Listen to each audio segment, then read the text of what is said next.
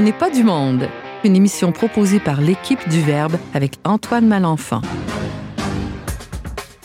Aujourd'hui à l'émission, on jase de cinéma avec les propositions de Valérie Carrier. On explore quelques méthodes pédagogiques alternatives avec notre invité Thomas Plouffe. Et finalement, écologie et consommation font-elles bon ménage? On en discute avec la chroniqueuse Anne Blouin. Bref, on n'est pas du monde.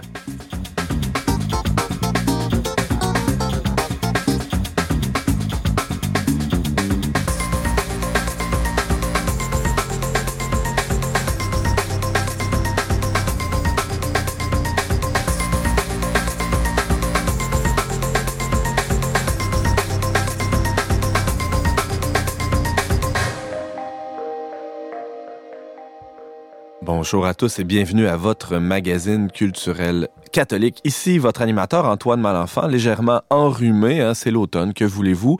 Euh, vous allez devoir euh, m'endurer comme ça. Euh, je suis rédacteur en chef du magazine Le Verbe et c'est moi qui a le bonheur de vous accompagner pendant la prochaine heure de radio avec mes trois chroniqueurs et invités. Alors, autour de la table, il y a Anne Blouin. Bonjour Anne. Bonjour Antoine. De quoi tu vas nous parler aujourd'hui, Anne? Aujourd'hui, je voudrais parler un peu de comment faire les bons choix de consommation pour être plus écolo. OK. Une sensibilisation un petit peu plus accrue, prendre conscience que chaque petit geste qu'on pose a vraiment un impact sur la planète et sur notre santé aussi. Je sens que ça va intéresser euh, notre invité Thomas Plouffe. Bonjour. Salut Antoine. Première présence à On n'est pas du monde. Et toi, ta chronique, ça porte sur quoi?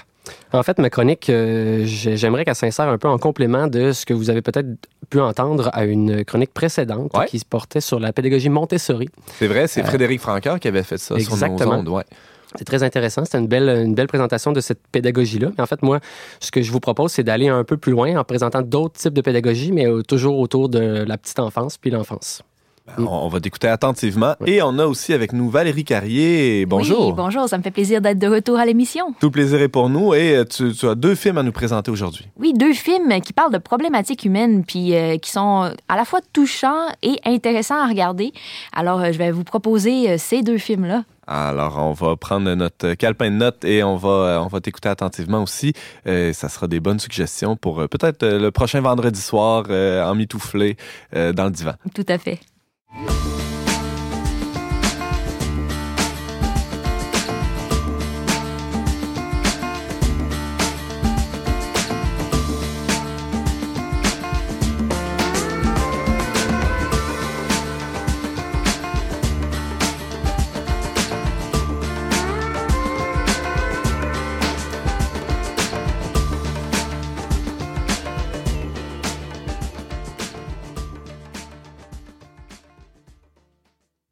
chroniqueuse Valérie Carrier a l'habitude de nous présenter à On n'est pas du monde des films qu'elle a dénichés. Des fois, c'est des séries télé aussi. Hein. C'est une grande consommatrice de euh, ben, d'écran, on peut le dire comme ça. Euh, Valérie Carrier, bonjour. Bonjour. Tu nous présentes quoi aujourd'hui comme film? Aujourd'hui, je vais vous présenter euh, d'abord Jusqu'à l'os et ensuite Blue Jay. Donc, deux films qui font réfléchir sur ce qu'est l'être humain, la compréhension de l'être humain, puis qui, sont très intéressants à regarder. Donc, Jusqu'à l'os, euh, en anglais, c'était euh, To the Bone. Ouais. c'est un film qui raconte l'histoire d'une jeune femme anorexique qui a une jeune femme de 20 ans, Hélène, qui en a l'air euh, beaucoup moins. En fait, elle a l'air beaucoup plus jeune parce qu'elle est euh, très, très mince, très, très maigre. Euh, et elle a fait toute sa vie plusieurs traitements, plusieurs centres et hôpitaux pour traiter son anorexie. et ça, ça, ça va toujours très mal dans ce sens-là. Et elle essaie un nouveau centre, un traitement différent avec un autre médecin. Et ça, ça nous permet, à travers son parcours dans ce nouveau centre-là, de comprendre beaucoup mieux ce qu'est l'anorexie. Moi-même, j'ai une très bonne amie euh, qui euh, souffre d'anorexie. Puis euh, depuis quelques années, en étant amie avec elle, ça me permet de comprendre un peu mieux l'anorexie. Et il y a beaucoup des pièges, de, des préjugés de ce mhm. qu'on peut voir de l'anorexie qui sont démystifiés là-dedans, qui, sont, qui nous aident à approfondir puis à comprendre un peu mieux. Avant d'aller euh, plus avant dans, dans, dans l'histoire d'Hélène, justement, euh, parce que j'imagine qu'on va y revenir, euh, c'est un documentaire, c'est une fiction, ce, ce film Tout de bon ou Jusqu'à l'os? C'est tout à fait une fiction. On apprend beaucoup de choses et c'est assez vrai dans, dans, le fonctionnement de ce que, ce que peut vivre une jeune femme anorexique. mais c'est vraiment, vraiment une fiction. donc, ça s'écoute comme n'importe quel film de fiction, très intéressant. et on voit vraiment son histoire à elle, personnage fictif. Euh, mais qui, est, qui rejoint vraiment la, réalité de ces personnes-là. Et dans le centre, on voit aussi d'autres jeunes, jeunes femmes, surtout un jeune homme, qui ont des problèmes de troubles alimentaires et qui aussi différemment cheminent et avancent là-dedans. OK. Et c'est un film euh, jusqu'à là, ce qui est sorti. Je, crois que je l'ai vu passer sur, euh, sur Netflix, hein, c'est ça? Est-ce qu'on peut le retrouver ailleurs, ceux qui ne sont pas abonnés à Netflix? C'est un film américain sorti en 2017, donc il doit certainement être disponible dans euh, tous les bons clubs vidéo. Est-ce que ça existe encore, un club vidéo? en avez-vous dans votre quartier, vous, Anne, Thomas? Hmm. les clubs vidéo, je pense que c'est euh, rendu au rang, euh, au rang des dinosaures. Il y en a un près de chez moi. Ah puis euh, j'ai des amis qui y vont régulièrement parce que c'est plus. c'est des films parfois un peu moins de, des, blockbusters qu'on appelle, qui sont super connus et tout ça. Cinéma d'auteur, répertoire, on Ce qu'on ne trouve pas sur Netflix, on peut le retrouver dans vos clubs vidéo. Donc soutenez votre club vidéo local, une espèce en voie d'extinction. Revenons à Tout de Bonne, Valérie Carrier en français jusqu'à là, c'est l'histoire d'Hélène, donc une jeune femme anorexique euh, d'une vingtaine d'années, tu nous disais. Mm-hmm. Euh, et on la suit dans, ce, centre de traitement. Qu'est-ce qu'il a de différent, ce centre de traitement-là, par rapport aux autres qu'elle a qu'elle a exploré euh, auparavant? En fait, euh, on se rend compte que la plupart des centres de traitement, et spécialement les hôpitaux, euh, vont s'assurer de l'urgence du problème que cause l'anorexie. Comme la personne ne sera pas nourrie assez, son corps va être en train de, de, de lâcher morceau par morceau. ils peuvent aller jusqu'à la crise cardiaque facilement ils vont nourrir le corps. Hmm. Ils vont euh, mettre euh, des intraveineuses, ils vont euh, obliger la, personne anorexique, ils vont la surveiller pour qu'elle mange, pour s'assurer qu'elle vomit pas. Est-ce que ça peut aller jusqu'au gavage? Ça peut aller jusqu'au gavage, oui. D'ailleurs, dans le film, mon ami me disait que ça se fait pas tant que ça. Elle, n'a pas vécu. Mais dans le film, il y, a, une jeune femme qui, à un moment donné, qui a un tube qui se rend jusqu'à son estomac parce qu'elle refuse de mâcher. Hmm. et puis, la différence, et puis aussi comme des, des séances de, traitement euh, avec un psychiatre et tout ça pour euh, discuter de ce qu'ils vivent. Mais euh, la différence, c'est que l'autre endroit se concentre vraiment sur les sources du problème. Donc, il y a même un règlement, en fait, il n'y a aucun règlement très fixe par rapport à, la nourriture, sinon que les personnes qui sont au centre sont obligées d'être assis à table au moment du repas et pendant tout le repas. Mais sinon, euh, ils ont le choix de ce qu'ils veulent manger et s'ils ne mangent pas, euh, ils ne sont pas obligatoirement poussés à manger. C'est intéressant parce que ça, rejoint euh, ben, certains éléments qu'on a déjà abordés ici à l'émission quant à, l'aspect social euh, du repas, de la nourriture, hein, le fait que les, les, personnes qui sont dans ce centre-là, Valérie Carrier, doivent être assises à table à tout le moins. Pour, ça, ça, nous révèle que le repas, c'est pas juste se nourrir physiquement, mais aussi euh, socialement. Euh, mais aussi, ça, ça me fait penser à deux approches qui sont peut-être euh, sinon antagoniste à tout le moins complémentaire de, de, la médecine. On peut voir le, corps comme justement d'un point de vue strictement physiologique, mais aussi on peut mm-hmm. avoir une approche plus holistique, on pourrait dire, hein, bio, euh, psycho, etc. Euh, oui, Thomas, on dirait que tu as quelque chose à ajouter là-dessus. Il manquait social pour la, la, la, la bio-psychosociale, la vision holistique qui suppose que le tout est plus grand que la somme de ses parties. Donc, c'est une vision de, de l'être humain qui, qui, se, qui, ne se réduit pas qu'à une vision purement euh, euh biomédicale. Oui. Et donc, c'est un peu ça l'approche qu'on retrouve dans le centre euh, qui, qui, qui, est présenté dans le film Jusqu'à l'os, Valérie Carrier. Euh, oui, puis ça permet de comprendre un peu mieux ce qu'il y a derrière l'anorexie, parce que oui, il y a une, une peur phobique de grossir. Euh, mais, mais cette peur-là est là parce que euh, il y a un grand manque d'assurance et d'estime personnelle. D'ailleurs, on voit dans le film que Hélène a un, passé une histoire euh, familiale un peu difficile. Ses parents qui se sont séparés, sa mère qui a fait des grosses dépressions, qui est devenue homosexuelle, son père qui est toujours absent, c'est sa belle-mère, donc la, nouvelle conjointe de son père qui prend soin d'elle un peu plus, mais d'une manière très maladroite. Et heureusement, elle a une demi-sœur qui l'aime beaucoup, mais on voit à travers tout ça que euh, elle a de la misère à trouver sa place dans la vie, elle a, un manque d'assurance et euh, l'anorexie passe beaucoup par l'impression de contrôler enfin quelque chose de sa vie. Mm. S'il y a quelque chose qu'une une personne qui souffre d'anorexie peut contrôler, c'est le fait de ne pas manger, le fait de perdre du poids. Et ça devient une obsession, ça devient euh, euh, la façon même de relaxer euh, de, que de parfois se faire vomir. Dans le cas d'Hélène, elle passe pas par là, mais vraiment de, de contrôler ne pas manger. Parce que au fond, quand elle pense à la nourriture, là, ça, ça la fait, euh, ça la fait rêver. Elle aurait le goût de manger euh, sa friandise préférée, euh, un repas copieux, mais ça la fait angoisser beaucoup plus que ça la fait rêver. Anne, tu as une question pour Valérie? Oui, est-ce qu'il y a aussi un côté psychologique que la vision euh, que la personne a de son propre corps? C'est comme si elle se voyait toujours euh, euh, pas correcte, euh, même si elle est très mince, elle, elle, elle se voit pas mince. Elle a l'impression effectivement d'être toujours trop grosse, mais euh, ça se fait pas, ça se fait pas toujours euh, comme on pense de dire ok elle se voit trois fois plus grosse que tout le monde. C'est pas ça, c'est plus que elle, elle devrait être toujours plus mince. Et il y a pas, dans le film ils le disent d'ailleurs, il y a pas le poids parfait à atteindre. Ils peuvent pas maigrir suffisamment pour finalement être satisfaits. Il y a pas Ouais. un objectif précis. Il faut toujours qu'ils maigrissent plus, qu'ils perdent encore plus de poids. Euh, je- genre, on en rit parfois avec mon amie parce qu'elle se rend compte que ça n'a pas un sens rationnel, mais elle le vit profondément quand même.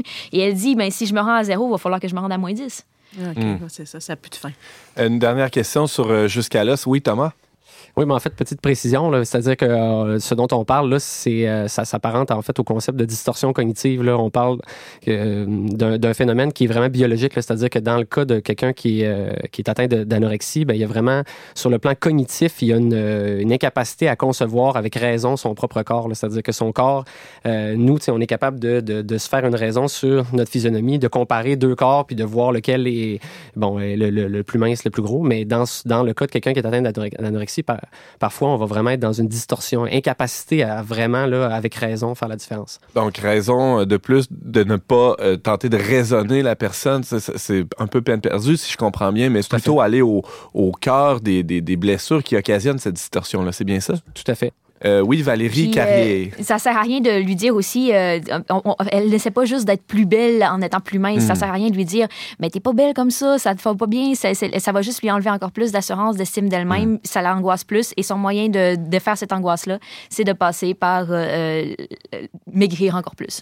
Alors, euh, rapidement, euh, tu nous euh, suggères ce, ce film Jusqu'à l'os, Valérie Très Carrier? intéressant et surtout très bon pour réfléchir un peu plus à, à ce problème euh, des troubles alimentaires. Deuxième film que tu as à nous présenter, Blue Jay. Blue Jay, ça n'a pas été traduit parce qu'en Ah fait, ben, le, le- le film a été traduit, pardon, le titre n'a pas été traduit Comment ça?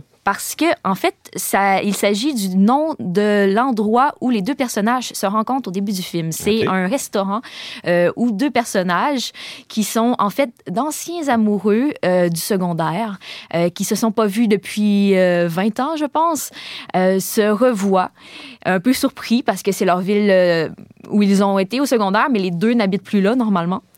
Euh, et euh, ils sont un peu hésitants au début, ils savent pas s'ils vont en- entrer en contact, mais ils décident de saluer. Puis là, ils se rééloignent. Mais quand ils sortent de l'endroit, euh, à nouveau, ils euh, décident d'aller prendre un café ensemble. En fait, je me suis trompée, là, c'est pas l'endroit où ils se rencontrent, le Blue Jay, mais c'est justement l'endroit où ils vont aller prendre le café ensemble, Ah. ce restaurant-là. Donc, c'est pas un film de baseball. là. Moi, je m'attendais à un film euh, de, avec euh, Brad, Brad Pitt qui, qui lance, qui est lanceur de, de l'équipe de Toronto. Non, c'est pas ça du tout. Non, pas vraiment. En fait, le titre ne dit pas grand-chose, sinon que c'est le lieu où ils refont connaissance après tout ce temps. Et comment ça se déroule, cette, euh, cette rencontre euh, après, après 20 ans? C'est un ancien couple qui, qui, qui vont prendre un café. Que- Qu'est-ce qui se passe? Euh, c'est un peu particulier comme film. Euh, C'est un concept spécial. Euh, D'ailleurs, c'est présenté en noir et blanc. C'est choix esthétique hein, parce que c'est un film de 2016. C'est pas un vieux film du tout. Ouais. C'est vraiment la reconnexion de la complicité entre ces deux personnes-là qui va doucement, qui se présente tout au long du film. Et ils sont tous les deux, ils décident de faire le choix d'être transparents l'un envers l'autre. Tu sais, au tout début, ils disent Ah, je vais bien, je vais bien, ma vie va bien. Puis là, tout d'un coup, ils, se- ils se mettent à être francs. L'un, puis ensuite l'autre, puis, euh, puis dans, en toute simplicité. Donc, c'est vraiment une complicité qui était là et qui reprend sa place et ils re- réapprennent à se connaître dans ce qu'ils sont devenus tout ce temps après. D'ailleurs, c'est une complicité euh, très amusante. Euh, C'est un, c'est un drame, ce film-là, mais il y a vraiment des passages très drôles. Moi, j'ai beaucoup ri en, en écoutant ce film-là. Puis, tu sais, pas juste d'un rire léger, euh, comme, comme d'une joie profonde, ça vient chercher quelque chose parce que c'est une complicité euh, où euh, ils aimaient faire des jeux ensemble, mais en même temps, ils étaient au secondaire dans ce temps-là. Donc, il fait, et là, ils rembarquent dans ce style de complicité-là. Mais tout au long, on se demande où est-ce que ça va, ce film-là. Parce que elle, en fait, elle est euh, mariée avec un autre homme maintenant. Lui est un peu perdu, il sait pas trop où il s'en va avec sa vie, il vient de perdre son travail. Et on se pose la question, pourquoi est-ce qu'ils ne sont plus ensemble? À un moment donné, on se dit, mais si tout, si c'était si beau entre eux, que ça fonctionnait bien, qu'est-ce qui fait qu'ils sont plus ensemble? Et là, je peux pas vous donner la réponse. Mais on la retrouve dans le film. Mais on la retrouve et elle est fort intéressante parce que ce film-là touche justement des aspects de l'être humain euh, qui sont pas souvent développés et euh, on voit dans des blessures qu'on réfléchit pas souvent et qui sont très intéressants à, à parcourir justement et à réfléchir une sexologue euh, qu'on cite souvent ici à l'émission, Thérèse Argot, qui dit que l'adolescence, c'est un moment euh, fantastique, mais où euh, aussi toute la, personnalité se développe. Et d'être en couple à ce moment-là, ça a certains risques parce que de, former sa personnalité alors qu'on est, ben, surtout être en couple fusionnel, c'est encore plus dangereux. Il y, y, a des risques associés à ça. Il y, y, a des blessures, évidemment, qui sont qui ne sont que plus grandes lorsqu'il y a rupture euh, au, bout de ça. C'est un peu, ça rejoint un peu ce que, ce que tu disais. Oui, ça donne l'impression aussi qu'ils ont un petit peu laissé euh, tout l'aspect de ce qu'ils avaient développé ensemble, ce côté-là d'eux-mêmes, ils l'ont un peu laissé avec, euh, avec l'événement triste qu'ils ont vécu, avec leur séparation. Et ils, en revenant à ça, en étant ensemble, ils ont, on a l'impression qu'ils redécouvrent une partie d'eux-mêmes chacun. Qui avait été laissé. Exactement, et qui les rend heureux alors que dans leur vie, ça va pas si bien qu'ils qu'ils voudraient. L'avez-vous vu ce film-là, Anne, Thomas? Non, pas vu. Non. Euh, euh, comptez-vous le voir? Oui, c'est intéressant. Mmh, je, vous, conseille sérieusement, euh, justement, parce qu'on se demande où ça va, mais euh, je vous dis, comme euh, chrétienne, comme j'ai été vraiment contente. De, on vit beaucoup d'émotions à travers ce film-là, mais j'ai été très, très, très contente de, la suite du scénario. D'ailleurs, l'auteur, Marc Duplass, j'ai regardé un petit peu d'où il venait un peu, puis il a grandi dans, dans, une, dans une église chrétienne et on, on, sent ces valeurs-là. il a écrit aussi le film Table 19, qui est un film qui semble au début tout léger, un peu euh, américain, à l'eau de rose, et qui m'a surpris dans son développement. Euh, je, ne voulais pas vous en parler nécessairement plus que ça, mais Table 19, si ça vous intéresse. Euh, alors, tu nous parlais du, film Blue Jay. moi, c'est le, choix esthétique du noir et blanc qui m'intrigue vraiment, Valérie Carrier. Alors, Valérie, oui, tu nous parlais ben, d'abord de Jusqu'à l'os, hein, Tout de Bone, qui est sorti en 2017 et du film Blue Jay dont on vient de parler, sorti en 2016. Merci beaucoup Valérie d'avoir été avec nous. Ça me fait très plaisir.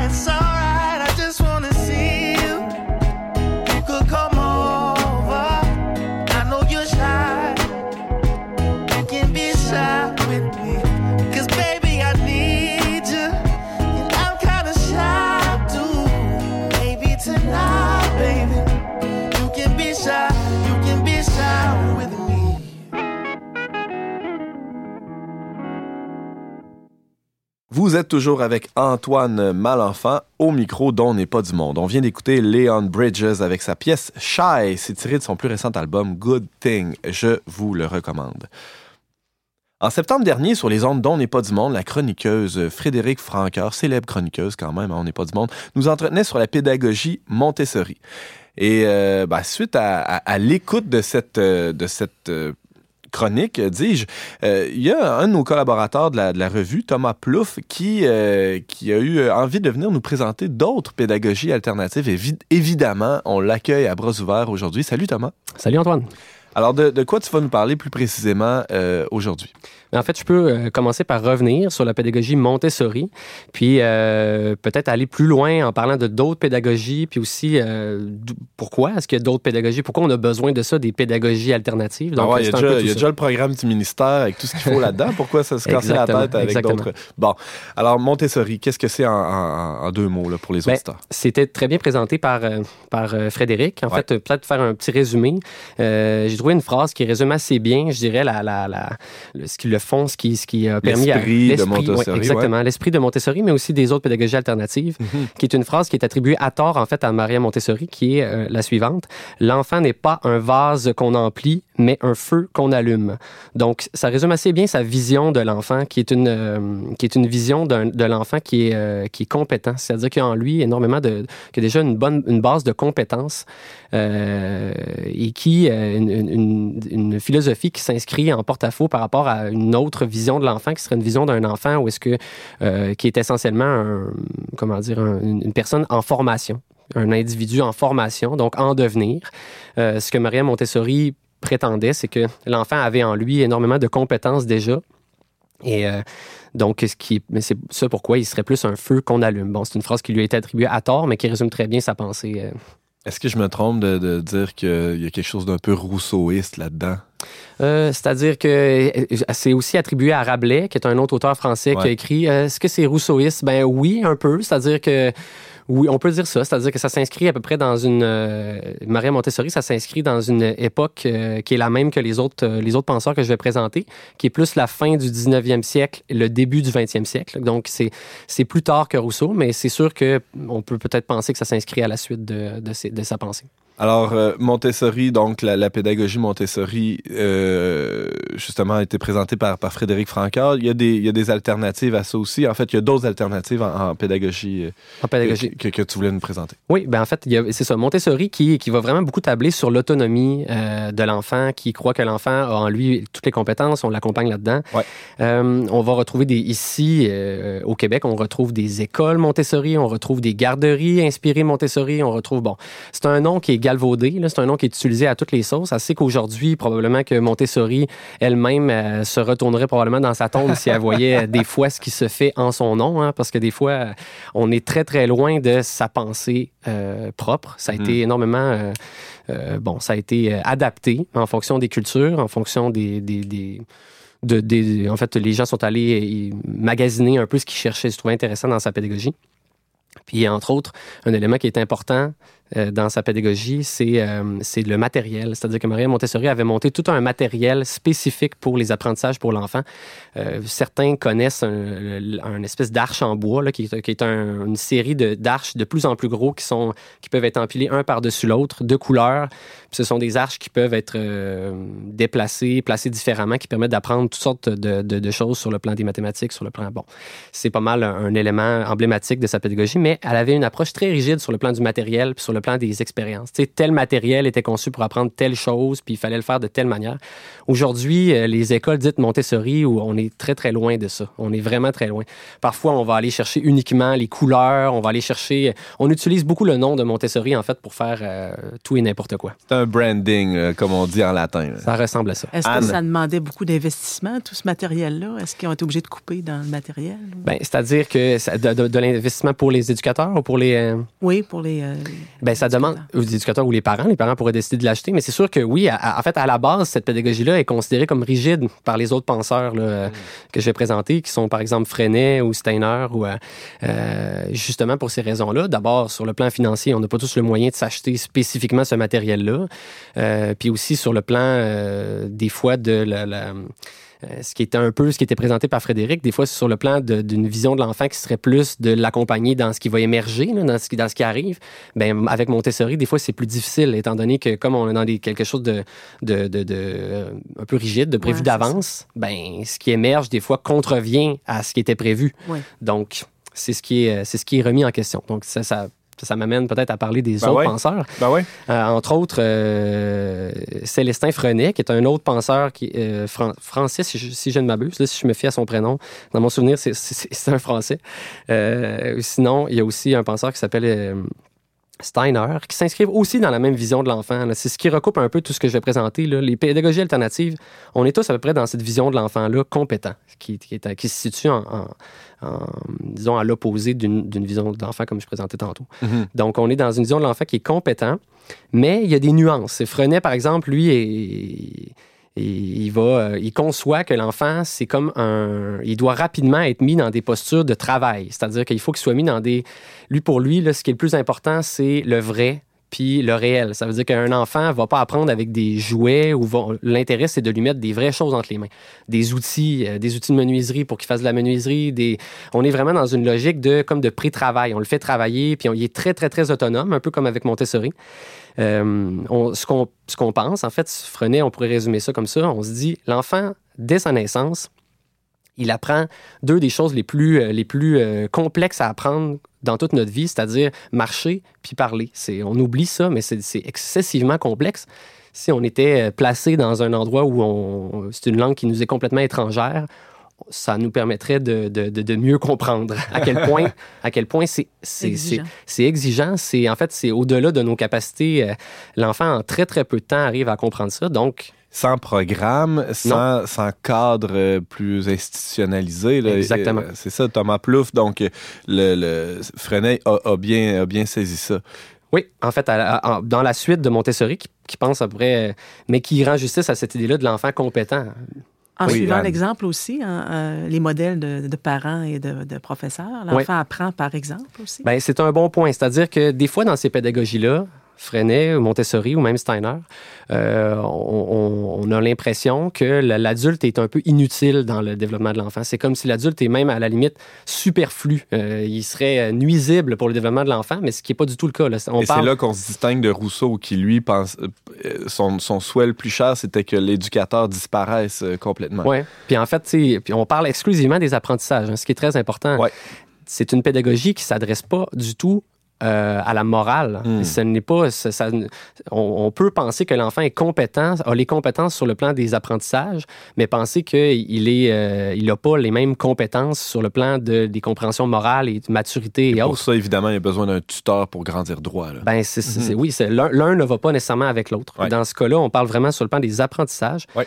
Euh, bon, Frenet pensait plus que c'est ça, il fallait que les enfants soient mis en situation de coopération où il fallait qu'ils se débrouillent entre eux, puis euh, où il fallait qu'ils soient mis en situation de travail, comme je disais tantôt, rapidement. Il n'y a pas quelque chose de l'apprentissage par projet aussi, euh, Thomas Plouffe, Oui. dans, dans cette idée-là? euh, je fais des liens peut-être qui, qui sont... euh, Non, oui, effectivement. En fait, c'est-à-dire que par projet, c'est l'idée de, de le rendre le plus autonome possible. Euh, dans cette pédagogie-là, il y a l'idée que l'enfant, s'il choisit ses propres intérêts, ses propres projets, il va les mener beaucoup plus loin, puis avec beaucoup plus d'apprentissage en bout de piste que s'il se les fait imposer par un adulte qui aurait son horaire à lui, finalement. Ah.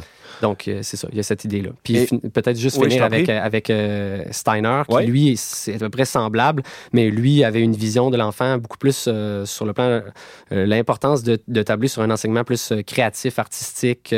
bon, alors lui, il apportait ça. Mais on est dans des nuances, là, tu sais, on est dans quelque chose qui, qui, qui, qui se construit sur les mêmes bases, mais où bon, les penseurs avaient des des, des, des, des, des visions qui n'étaient pas tout à fait pareilles. C'est pour ça qu'on a lieu, euh, on, a, on a des écoles aujourd'hui, plus en France, là, mais qui, qui vont vraiment s'identifier d'une pédagogie versus une autre. Et au Québec ou à Québec, est-ce qu'il y, a des- il y a des écoles qui appliquent ces, ces pédagogies-là? Prenons Frenet, par exemple. Ben en fait, euh, au, au Québec, en fait, si je peux parler à Québec, je sais que à Québec même, euh, il y a des écoles Freinet. Il y a, il y a- il y a, pour l'instant une école Freinet qui a deux pavillons, donc euh, qui s'inscrit euh, dans le réseau public. Donc, qui s'inscrit dans la commission scolaire, euh, donc dans le réseau public. Pour ce qui est de Montessori, il y a des écoles, mais on est plus dans, dans le privé à ce Ouais. moment-là. Mais les deux existent, là. les deux sont présents. Il y a un autre Mm. penseur que tu voulais nous, nous, nous présenter, Thomas Plouffe. Il s'agit de Reggio Emilia en Italie. Ben, en fait, euh, Reggio Emilia, euh, qu'on confond parfois, qu'on a l'impression que c'est un, penseur. Reggio Emilia, c'est le nom de l'endroit où, où euh, est née la- la- l'autre pédagogie que je voulais présenter. Ah, Il n'y a pas vraiment de penseur attribué à cette, euh, à cette, euh, à cette façon-là de voir les choses. On pense plus à un endroit où, euh, à, la suite de l'après-guerre, donc dans les années 50-60, en Italie, il y a une commune qui s'est organisée autour de- des enfants, puis qui a voulu adopter une vision de l'enfant qui était sensiblement la même, c'est-à-dire qu'on est dans quelque chose de similaire, où on pense que l'enfant, on résume ça comme ça, l'enfant aurait euh, 100 langages, c'est-à-dire qu'il y a mille et une façons de s'exprimer l'enfant, puis l'adulte est là pour le, le- le nourrir. Tu sais, on, on- on pourrait dire, l'enfant a une curiosité naturelle, et on le voit là, quand on a des enfants. un les appétit d'apprendre. ouais. un appétit, une curiosité euh, Mhm. profonde. Là. Puis euh, le, plus grand risque pour l'adulte, c'est de mettre le couvercle sur cet appétit-là, sur cette Mhm. curiosité-là. Au contraire, il faut qu'il le nourrisse, il faut qu'il lui en donne toujours plus, il faut qu'il lui fasse confiance, qu'il lui donne des, des, euh, des lectures qui sont complexes, qui sont riches. Il faut qu'il lui l'invite à aller voir, euh, je sais pas, aller au musée, lui montrer des œuvres d'art s'il est intéressé par ça. C'est bon, c'est l'intérêt de le nourrir le plus possible. Un petit- Anne, oui. oui, un petit peu à contre-courant avec ce qui se passe aujourd'hui avec les moyens technologiques euh, trop développés. finalement. Oui, mais en fait, euh, si je peux finir peut-être en faisant un lien avec notre système actuel, parce que des fois, c'est la, la- la- la pédagogie alternative. Des fois, les, les- les gens vont, euh, vont s'inscrire là-dedans en, en- en voulant euh, rejeter euh, ce, qui est, ce qui est proposé par le modèle standard, l'école publique. Peut-être petite précision, c'est pas c'est pas deux mondes qui sont complètement opposés. euh, c'est deux mondes qui sont concomitants, c'est-à-dire qu'au sein des, des- écoles Freinet, on trouve des enseignants qui ont la même culture que les enseignants euh, qui sont dans les écoles ordinaires. Donc, euh, les, les enseignants aussi, dans les écoles Freinet, sont aux prises aussi avec les mêmes enjeux technologiques. Ils ont les mêmes ancrages culturels. Donc, c'est un, un élément qui est important parce que ça permet de nuancer. Quand on inscrit notre enfant dans une école dite alternative, il faut pas oublier que euh, on on n'est pas, euh, on, on s'inscrit quand même dans la même société, dans le même, les, les- les gens sont les mêmes là, finalement essentiellement, donc ces enjeux-là reviennent quand même. Avec les mêmes courants idéolo- idéologiques, les mêmes pressions, justement, euh, Exactement. et, et les mêmes... euh, les mêmes tentations, on pourrait dire. Tout à fait. Euh, oui, ah, oui, exactement. Sur le plan chrétien, ce sont tous des êtres humains qui ont les mêmes, temps, qui ont les Eh mêmes ben, tentations. Mm, eh mm. ben. Ouais, ouais, surprenamment. Euh, surprenamment. Euh, donc, euh, Thomas Plouffe, ben, la, la question de Dan est intéressante par rapport à la technologie ou aussi par rapport à, à, à l'ensemble du système d'éducation. Il y a une question qui, me- qui me venait en tête. Il, il est vraiment question avec, euh, avec ce qui s'est passé dans la commune de- d'Emilia en Italie d'élever l'enfant, c'est-à-dire de, tu disais de le nourrir le plus possible, de, de lui donner des lectures difficiles, l'amener au musée. Euh, on- n'est pas dans le nivellement par le bas du tout là-dedans. là. Non, effectivement. C'est-à-dire que oui, il y a élevé. Euh, puis encore une fois, je précise que là, on est sur le plan des apprentissages. hein, Ouais. On peut élever euh, sur le plan moral aussi. Il n'y en est pas mention. Dans ce cas-là, on parle vraiment d'élever sur le plan de... C'est un éveil, en fait. C'est plus qu'un éveil, c'est lui donner le goût. C'est faire de ces enfants-là des adultes qui vont être encore curieux. C'est-à-dire qu'ils Mhm. vont rencontrer quelqu'un qui, qui, qui travaille dans un domaine complètement euh, différent, mais ça va les intéresser quand même, ça va les passionner parce que la curiosité euh, en fait, plus on garde l'enfant curieux longtemps, plus la- l'adulte l'est, plus il va s'intéresser aux autres, plus il va être euh, enrichissant pour les autres, puis aussi euh, riche pour sa société. Bon, fait qu'il y a cette idée-là, effectivement, de l'élever, de le, oui, de le, nourrir pour qu'il soit toujours tourné vers intéressé, curieux. Thomas Plouffe, euh, notre invité d'aujourd'hui, nous présentait euh, des euh, diverses pédagogies alternatives, Frenet, Steiner, entre autres, Montessori aussi. Merci beaucoup, Thomas, d'avoir été avec nous. Ça me fait grand plaisir. Il y a aussi toute la pensée de l'éducation par la nature qui peut être très intéressante aussi à, à développer. Donc, je- ça me ferait plaisir de revenir Alors, si jamais ça, ça- ça se présente. Le- je te lance l'invitation tout de suite. C'est bon. Alors, au plaisir. À très bientôt. Salut.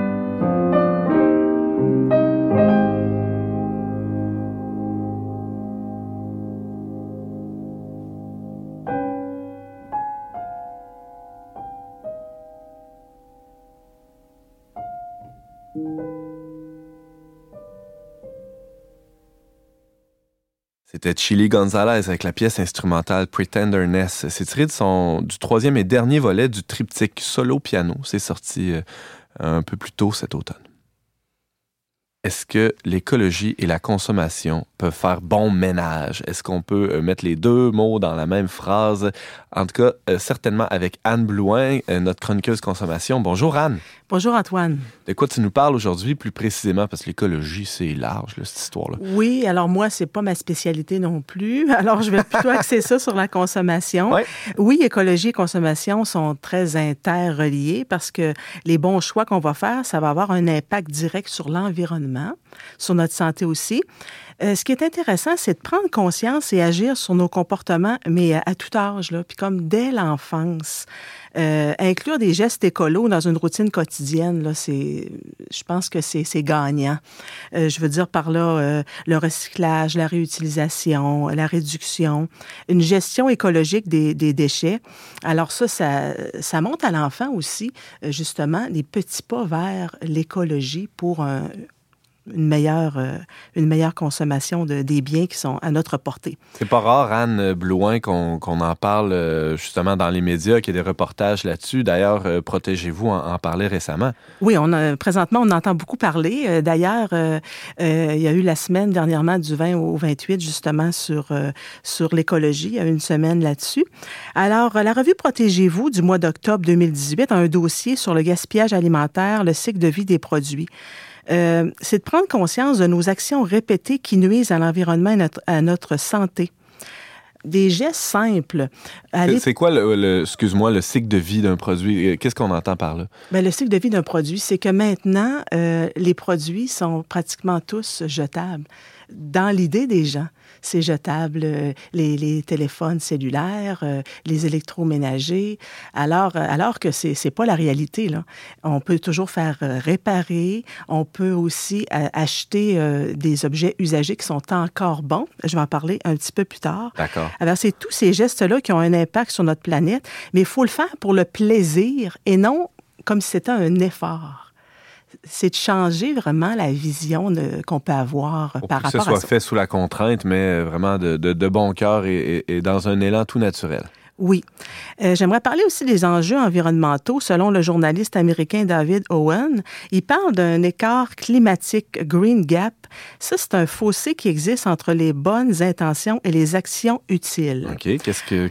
Bon, par je- exemple, ouais. Bon, je donnerai un exemple. Euh, Quelqu'un qui prendrait son vélo au quotidien pour aller travailler et versus euh, aller en avion, supposons Montréal-Paris. Ouais. Bon, c'est sûr que c'est normal quand on va faire des voyages de prendre l'avion, là, mais c'est de montrer les- l'écart climatique qu'il peut avoir dans ça parce que simplement, le, le- le voyage Montréal-Paris, il y a une émission de dioxyde de carbone d'une voiture pendant un an, juste, euh, juste à ce niveau-là. là. Juste pour ce, Ce voyage-là. Ce voyage-là. Donc, euh, même si on, on fait des efforts toute l'année euh, à prendre le vélo, à braver les intempéries, Oui. tout ça pour sauver la, la planète, Oui. un, un petit voyage à Paris va tout annuler, ce- cette Mm, bon. empreinte carbone-là qu'on avait réussi à, à diminuer. C'est ça? Oui, mais il faut, faut pas sous-estimer ce qu'on fait quand même, Ah ah. mais c'est de prendre conscience euh, de ça. Il y a aussi les péchés environnementaux au quotidien. Oui, oui, oui. Euh, c'est un, c'est- gros- c'est mot, ça, Oui, Anne, que oui. tu utilises là. Ben oui, ben oui, c'est, c'est- en tout cas, c'est, c'est dit dans, dans la C'est revue selon, la- c'est selon le ça, selon la- journaliste. là. oui. Ouais, ouais. C'est pas tes mots à toi. Là. Non, non.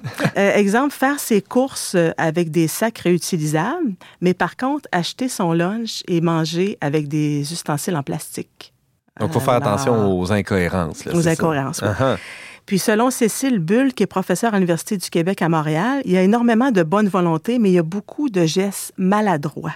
Nos croyances nous bloquent la vue sur les enjeux réels. Alors l'idée, là, c'est pas de constamment se culpabiliser, mais d'agir en connaissance de cause, puis de, de se sensibiliser ensemble, euh, premièrement, euh, dans notre couple et en famille aussi. Ça peut être quoi les gestes maladroits qu'on peut poser, euh, euh, sans parler de, de péchés environnementaux, là, comme, comme disait M. Owen, mais ça, ça peut être quoi un geste maladroit euh, d'un consommateur? Ben, je veux dire, si on parle de recyclage euh, ou de compostage, eh bien, à ce moment-là, il faut savoir où, placer nos, choses à recycler aussi euh, dans le bac. Alors ça, il y a, aussi, ça va où? Il y a une application mobile pour savoir justement où placer nos, choses aux bons endroits. On se Euh, pose souvent la question à la maison, c'est-tu recyclable, ça, ça, ça? Puis on... ah, des fois, on y va au pif ou... euh, on- Oui. ça, ça peut être ça, les gestes maladroits, si je Ben, comprends c'est bien. ça, Anne. c'est ça. Alors, euh, il y a des sites pour ça aussi, comme je viens de mentionner. Ouais. Et puis aussi, dans chaque plusieurs municipalités, il y a les, les éco-centres aussi. Alors, on peut aller euh, 12 fois par année aller porter des électroménagers, des, des, des élé- des appareils électroniques, des pots de peinture. Il y en a qui savent pas que les batteries non plus, ça, on met pas ça dans le bac. Il faut aller porter ça à l'éco-centre. Alors, c'est tous des, des, des petits gestes comme ça. Les- euh, et les éco-centres, si, je- si je comprends bien, Anne, vont, vont donner une deuxième vie à ces, ces éléments-là, Oui. ces, ces objets de consommation-là, en, en les recyclant. Oui, entre autres, la peinture, c'est le oui, cas. là. On, ça, on va faire de la peinture recyclée avec oui, ça. Oui, oui. Alors, il faut mettre les, les bonnes choses aux bons endroits. Ben ouais. Il y a trois grands principes pour une vie plus verte. Euh, bon, on conseille beaucoup de consommer moins. Euh, les gens aujourd'hui vont beaucoup aller dans les magasins de grande surface pensant qu'ils économisent. Euh, Peut-être pour les produits secs comme les, les céréales, les, les produits agréés entiers, des choses comme ça Les canages. et canage. Ben, par contre, les autres aliments, ben, ça, ça dépérit rapidement aussi. Alors, c'est pas, c'est pas nécessairement un bon choix parce que 13 des Québécois gaspillent par rapport à ça. Et j'imagine que justement les grandes surfaces euh, ont, cet avantage d'avoir justement plusieurs produits à offrir euh, euh, au même endroit, mais euh, peut-être aussi que la, chaîne entre le producteur et, et le consommateur est un peu plus grande et justement ça fait que ben, peut-être que le légume quand il arrive dans le frigo du consommateur peut, peut se conserver un peu moins longtemps que si on l'avait acheté directement du producteur ou dans un, un circuit plus court si je comprends Oui, bien. oui, oui, oui. C'est sûr que pour des, des grandes familles, ben, c'est probablement plus avantageux aussi là, pour des grandes quantités, mais il faut, faut relativiser le tout. Mhm. À Équiterre, euh, l'organisme environnemental québécois, la manière d'aborder la consommation a changé. Euh, on parle maintenant d'un virage réduction à la source. Euh, souvent, les gens travaillent beaucoup, mais ça entraîne une consommation plus grande aussi. Alors, on est comme pris dans un genre de cercle vicieux. On conseille euh, l'altère consommation, c'est consommer autrement. Euh, aussi, donner au suivant, c'est bon aussi. Des fois, quand on a cuisiné trop, ou, euh, Mhm. on peut donner au suivant dans, dans la famille, euh, aux enfants. C'est c'est une manière aussi.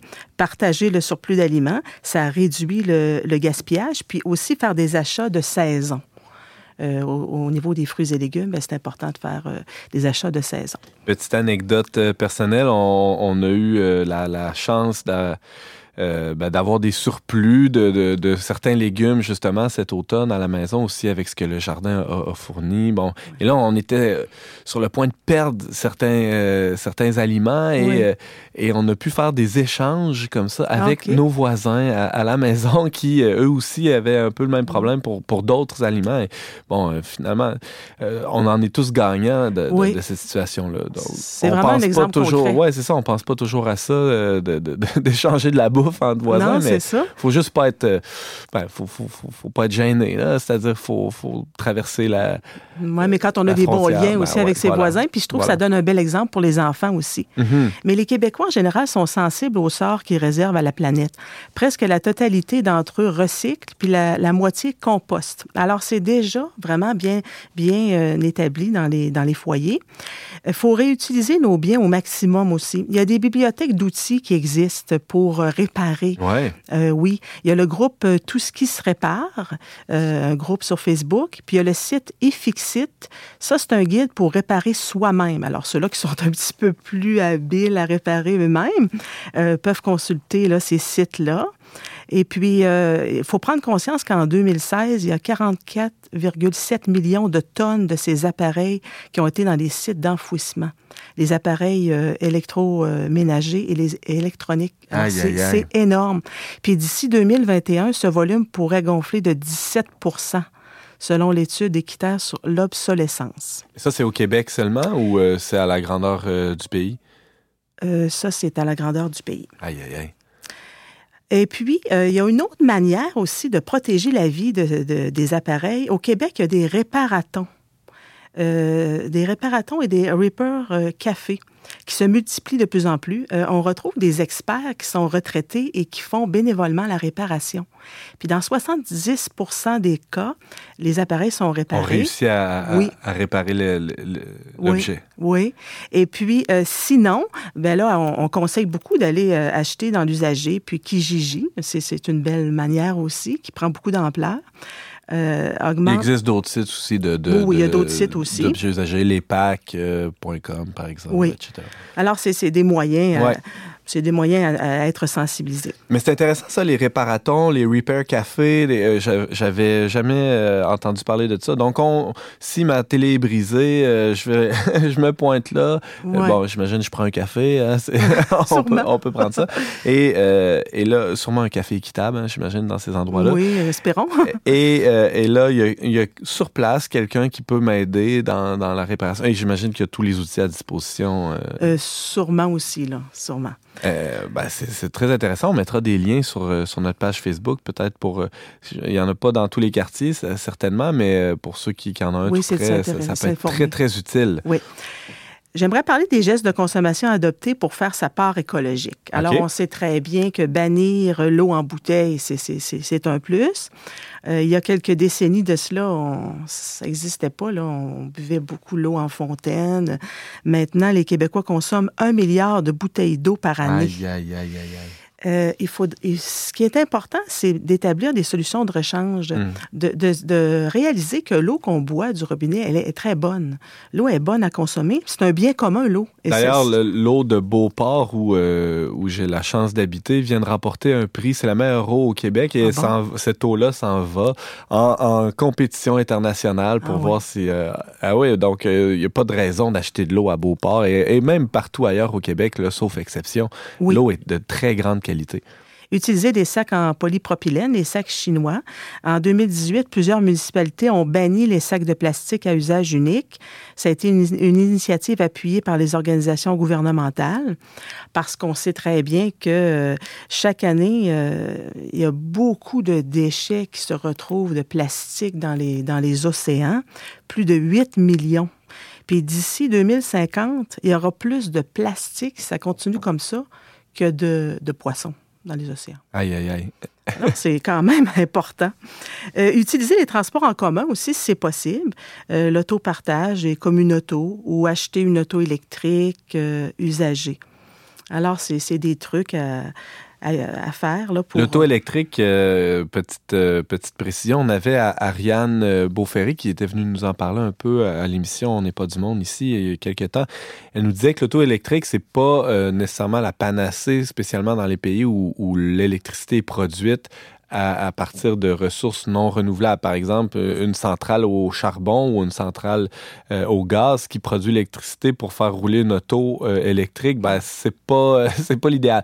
Tandis qu'ici au Québec, on a la chance d'avoir l'hydro- l'hydroélectricité et qui, euh, qui a peu d'impact, un impact quand même, peu d'impact sur l'environnement comparé aux, autres sources d'électricité. Donc, l'auto électrique s'avère un- une alternative franchement intéressante ici, en tout cas au Québec. Oui, c'est sûr que peut-être que les consommateurs vont passer par l'auto hybride là, avant de s'en aller directement vers l'auto électrique. Peut-être, alors c'est peut-être ça. Euh, consommer moins de viande de bœuf aussi, ça, on entend beaucoup parler de ça. Euh, aller plus vers le, le porc, la volaille, les poissons et le tofu. Euh, aussi, pour cesser le gaspillage alimentaire, faut surveiller les dates de péremption parce que les produits ne sont pas tous euh, périmés lorsque la date de péremption euh, est atteinte. Là. On parle de date de péremption plus euh, pour les viandes, poissons, fruits de mer, mais les autres aliments, euh, il y a une différence entre euh, la salubrité et la fraîcheur.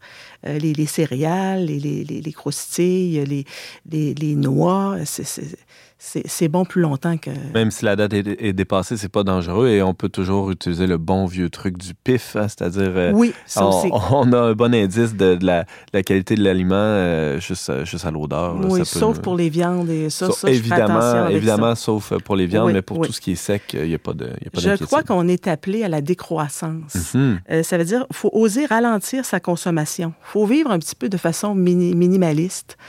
Quand on va en, en camping, les jeunes aiment beaucoup aller en camping. Euh, on, on est restreint avec ce qu'on peut avoir comme ressources et je pense qu'on passe quand même du bon temps. Un appel à une vie plus simple. Anne Blouin, tu nous parlais de quelques petits trucs euh, qu'on peut appliquer dans notre vie quotidienne quant à l'écologie et à la consommation. Tu nous as démontré que tout ça était bien conciliable.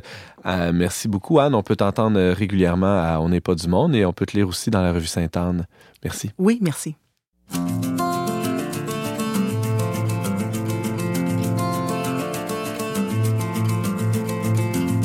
Y en a vraiment trop en dedans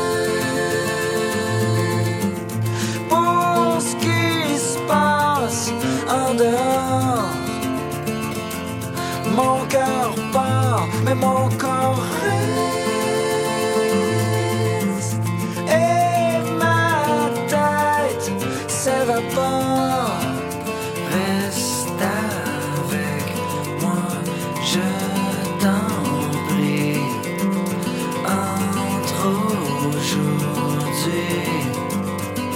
et demain.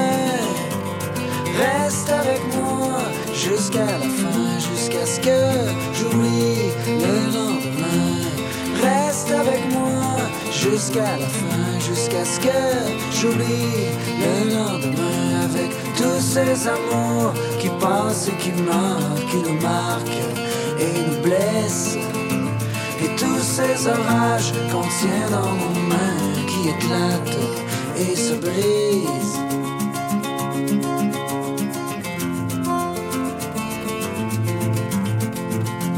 Le futur nous mains et en même temps nos souvenirs s'éloignent. Même si on se perd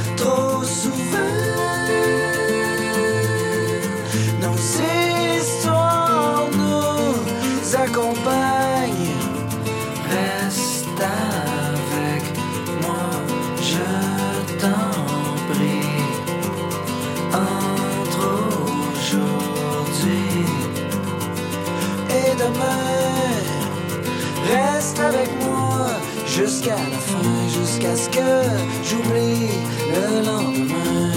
Reste avec moi jusqu'à la fin, jusqu'à ce que j'oublie le lendemain avec tous ces amours qui passent et qui marquent, qui nous marquent et nous blessent. Et tous ces orages qu'on tient dans nos mains qui éclatent et se brisent. Vous êtes toujours avec Antoine Malenfant au micro dont n'est pas du monde. On vient d'écouter la voix d'Olivier Langevin avec son groupe Galaxy. C'était la chanson Jusqu'à la fin tirée de l'album Tigre et Diesel, un album qui a été mis en nomination pour le prix Polaris en 2011. On accueillait cette semaine à l'émission les propositions de notre critique cinéma, Valérie Carrier. On discutait aussi de méthodes pédagogiques alternatives avec notre invité Thomas Plouffe. Et enfin, on parlait d'écologie et de consommation avec la chroniqueuse Anne Blouin. Merci beaucoup, chers auditeurs, d'avoir été des nôtres. On vous attend la semaine prochaine, même heure, même antenne, pour un autre super magazine dont n'est pas du monde. À la réalisation technique de cette émission, Yannick Caron, à l'animation et à la sélection musicale, Antoine Malenfant. Cette émission a été enregistrée dans les studios de Radio Galilée.